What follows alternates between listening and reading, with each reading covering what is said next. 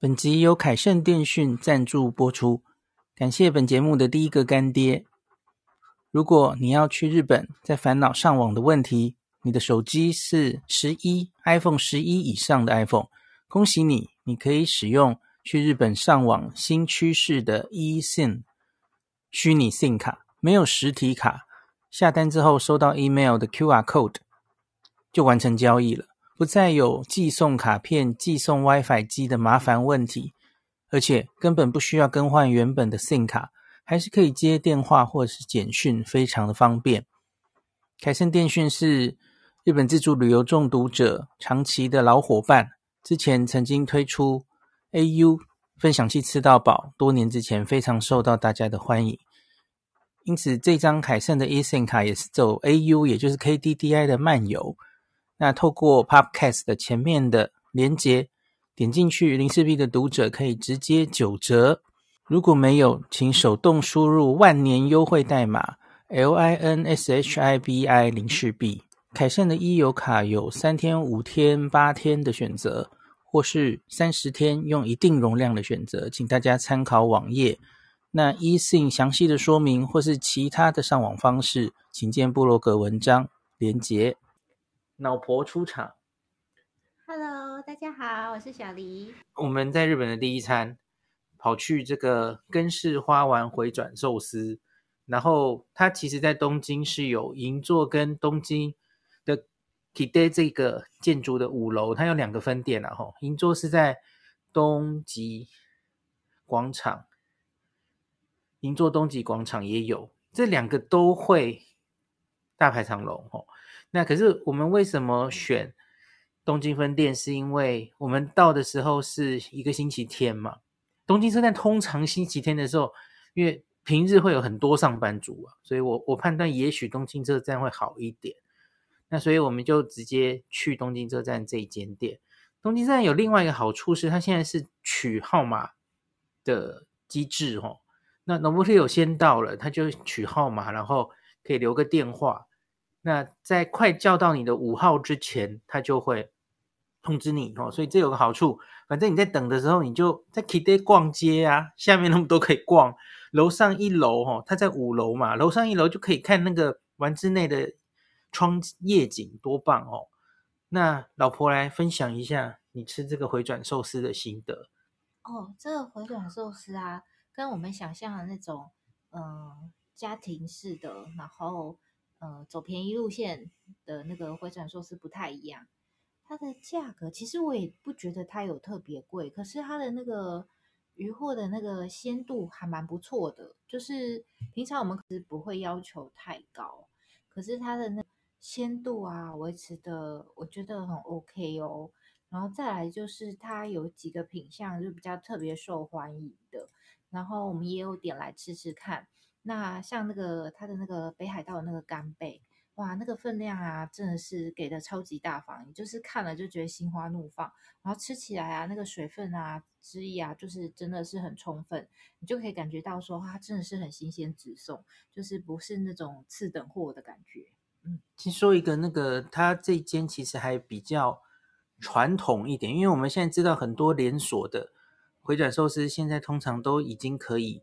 就是有一个平板啊，然后全菜单中文化啊，然后直接订餐非常方便。对对对，它比较原始一点，它还要人工手写手写那个单，它也不是那个印好的 menu 给你勾勾勾，不是，就是全部就是空格让你自己填。那要不是这样，不然当然你可以就是直接口头跟师傅讲嘛。可是呢，对台湾朋友就会有一个门槛这样子。对，就是如果你不会讲日文，可能跟师傅沟通上有困难，因为其实这些鱼的名字可能也不是很，大家可能也不会特别日文怎么讲，特别熟悉。然后再就是要写下来的话，其实，诶，如果连五十音都不会的话，真的也是会有一点困难。那他现场是有一张。很小很小，好像老花眼应该就看不见了。就是 对照了，然后日文的，然后中文的菜单，然后也有一张很小的图片，也很小的。可是我觉得订餐可能会有点困难。这个我们以后写文章的时候可能会写几个我们当天吃到的很推荐的品相，就直接告诉大家，哎，你这样点就对了。对，不然就是当做惊喜蛋的那个概念。反正就是，我想吃了几个品相都觉得没有雷，应该是随便点都 OK 啦。只是不一定送来的是你想象中的那个东西，就是如果你的那个接受度蛮高的，然后没有一定要吃到什么，就是送来你都可以接受的话，也可以，可也可以，就是放宽心，尽量点点看。诶，那我要再问你一个，因为在吃到根式花丸之前，你长期以来我们好像比较喜欢的有两间嘛，一间是三浦三崎港，这个也很多分店。嗯、对，三浦三崎港，我觉得它的那个特色就是它同样的一个鱼啊，它可能有很多的做法，比如说鲑鱼，那一般我们可能就是鲑鱼、鲑鱼肚，然后再一个炙烧鲑鱼这样。可是它光是鲑鱼就可以玩出很玩出很多花样。那有一些不太敢吃完全生鱼片的人，对，它也有蛮多就是半炙烧或是炙烧的品项，就是感觉是生鱼片入门一个蛮好的一个一个一个一个踏板啦。嗯，那另外还有一间是我们去京都正式采访过的大崎寿司嘛，哈，嗯。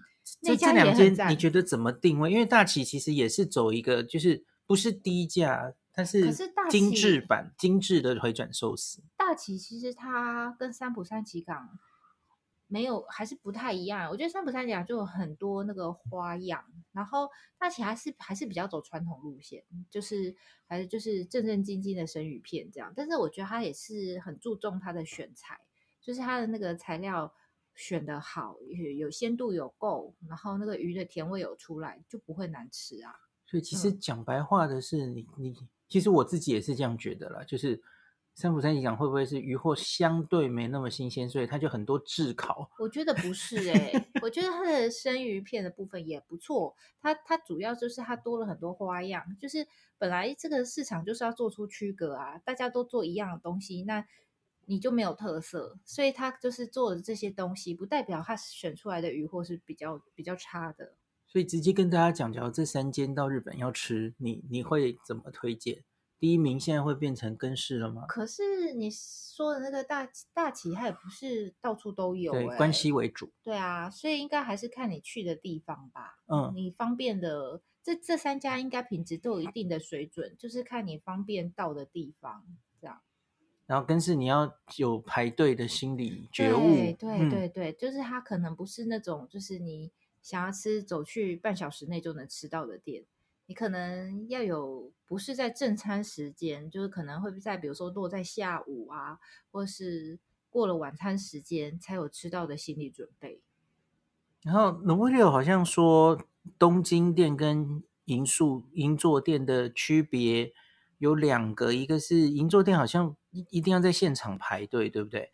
然后装潢的话，银座好像也比较小一点，是吗？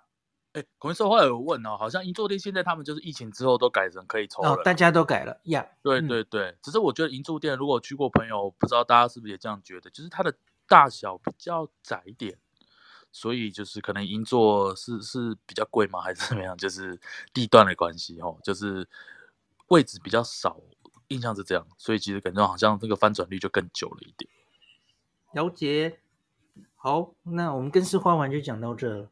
哎，有有一个东西我想插出来讲好了，因为那是第一天的。我觉得啊，大家真的不不知道怎么选，就看这家店的人气嘛。这些那个，如果一家店人气很好，要不是它的品质特别好，要不是它的价钱就是超级便宜，大家觉得 CP 值超高。反正大家就是，我觉得就是跟着人人多的地方跟着去，就是基本上应该是不太会有雷啦。嗯，本集由凯盛电讯赞助播出，感谢本节目的第一个干爹。